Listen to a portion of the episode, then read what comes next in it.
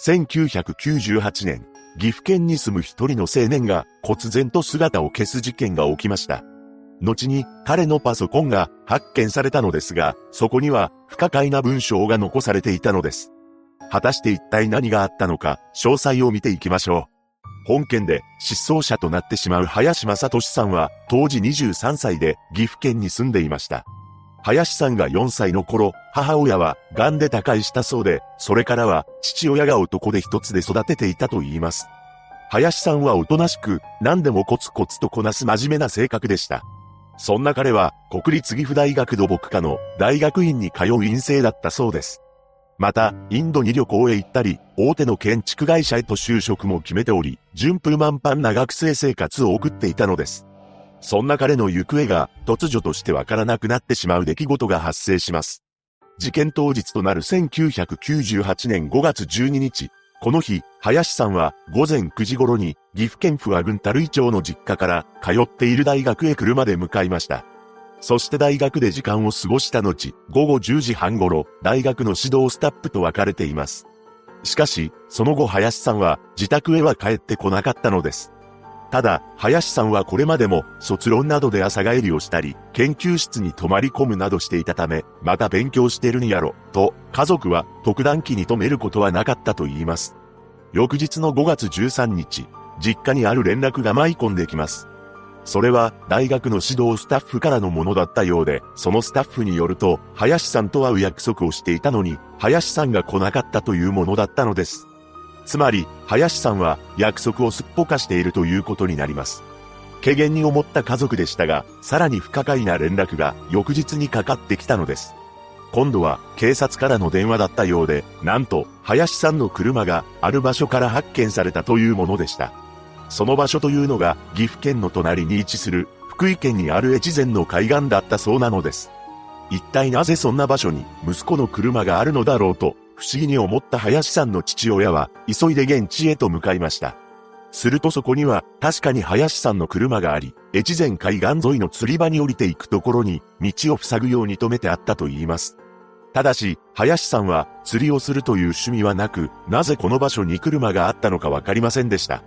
また、車の中に本人の姿はなく、ドアはロックされ、座席のリクライニングは倒れていたのだそうです。さらに、車には財布や免許証、パソコンなど林さんの荷物は、すべて残されていました。そしてパソコンの中にはあるメッセージがあったのです。そこには、衝撃の言葉が書かれていました。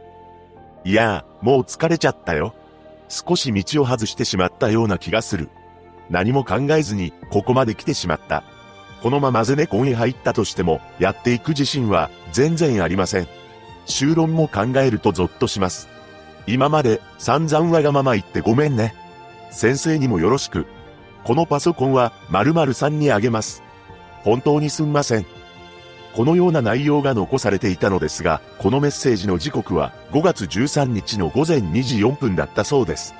また、メッセージの内容から一緒だとも感じられるのですが、しかし、これを読んだ父親は、息子が書いたものではないと、すぐに悟りました。息子が書く文章ではない。一緒ならばふざけすぎている。このように感じたそうです。実際、このメッセージを読んだ林さんの友人や多数の衣装を見てきた弁護士から見ても、本人が書いたものだとは考えにくいと考察しています。それに加え、林さんは大手の建設会社にも就職が決まり、何かに思い悩んでいる様子は全くなかったそうです。さらに、警察官からも自ら命を絶つ状況を伺わせる痕跡はない。そのような人が車のロックなんてしない、と説明されたというのです。つまり、この遺書らしき文章は何者かによって偽装された可能性が高いということになります。また、林さんが大学の指導スタッフと別れたのが5月12日の午後10時半頃のことであり、メッセージが書き残されたのが翌日の午前2時4分だったため、3時間半の間に彼の身に何かが起こったのだと推測されています。それから林さんの父親は家出を疑い3ヶ月間親戚らと毎週のように現場の日本海沿いの漁村を一軒一軒歩き回って探しました。しかし彼を見つけることはできなかったのです。その後、林さんが姿を消してから実家に無言電話がたびたびかかってきたそうで、それは1、2ヶ月続いたそうです。ほとんどが無言電話だったのですが、一度だけ女性の声で、正俊さんいませんか？と話しかけてきたこともあったのだと言います。ただ、それから現在に至るまで、林さんは見つかっていません。本件は北朝鮮による拉致の可能性が極めて高いと見られているのですが、その可能性も踏まえて残された謎、考察していきます。一つ目の謎は、林さんの車のリクライニングシートが倒れていたという点です。もしも北朝鮮の拉致だとすれば、そのようにシートを倒す必要があったのでしょうか。林さんが通っていた国立岐阜大学から車が発見された福井県の越前海岸沿いまでは車で2時間半から3時間はかかる場所です。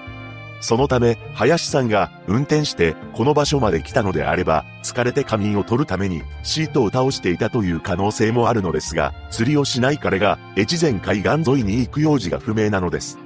まして、翌日には大学の指導スタッフと会う約束をしており、その前日に遠出するとも考えにくいと思います。二つ目の謎は、遺書の内容が適当であるのにもかかわらず、林さん本人にしかわかり得ない情報が盛り込まれている点です。というのも、林さんの父親も、友人も、これは林さんが書いたものではないと考察しており、確かに国立の大学院に通っていて、大手の建設会社にも内定を得ていた林さんが書くには、知性を感じられないという意見があります。ただ、そこに関しては、自ら命を絶とうと思い悩むほど極限の状態であれば、投げやりに文章を書いてしまうということも考えられるのです。しかし、もしも、これが偽装なのであれば、一体なぜ林さん本人の情報も書かれていたのでしょうか。このままゼネコンへ入ったとしてもやっていく自信は、全然ありません。この文章から察するに、就職が決まっていることを知っていた可能性が高いです。また、このパソコンは、〇〇さんにあげます。この文章の〇〇さんというのは、実際に林さんの知人が書かれていたそうなのです。つまり、林さん自身をよく知る人物、もしくは林さんを調べていた人物が書いたものなのだと推測ができるのです。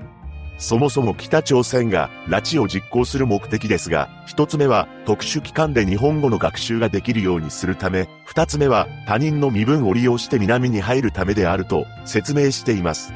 そして突発的な拉致というのはほとんどないらしく、事前に対象となる人物を調査しており、必要としている知識や技術を持った人物を狙うのだそうです。そうした部分を踏まえると、林さんについても土木の技術を持った優秀な人物であり、事前に彼のことを調査して、まるで彼が書いたかのような遺書を残したとも考えられます。さらに、北朝鮮に拉致されたと考えられている方々に関して、失踪後、自宅へ無言電話がかかってきているパターンが多く、林さん宅へも無言電話が続いていました。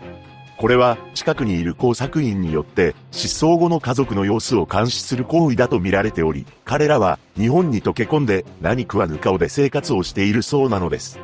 そのため、林さんも拉致被害に遭った可能性が濃厚とされています。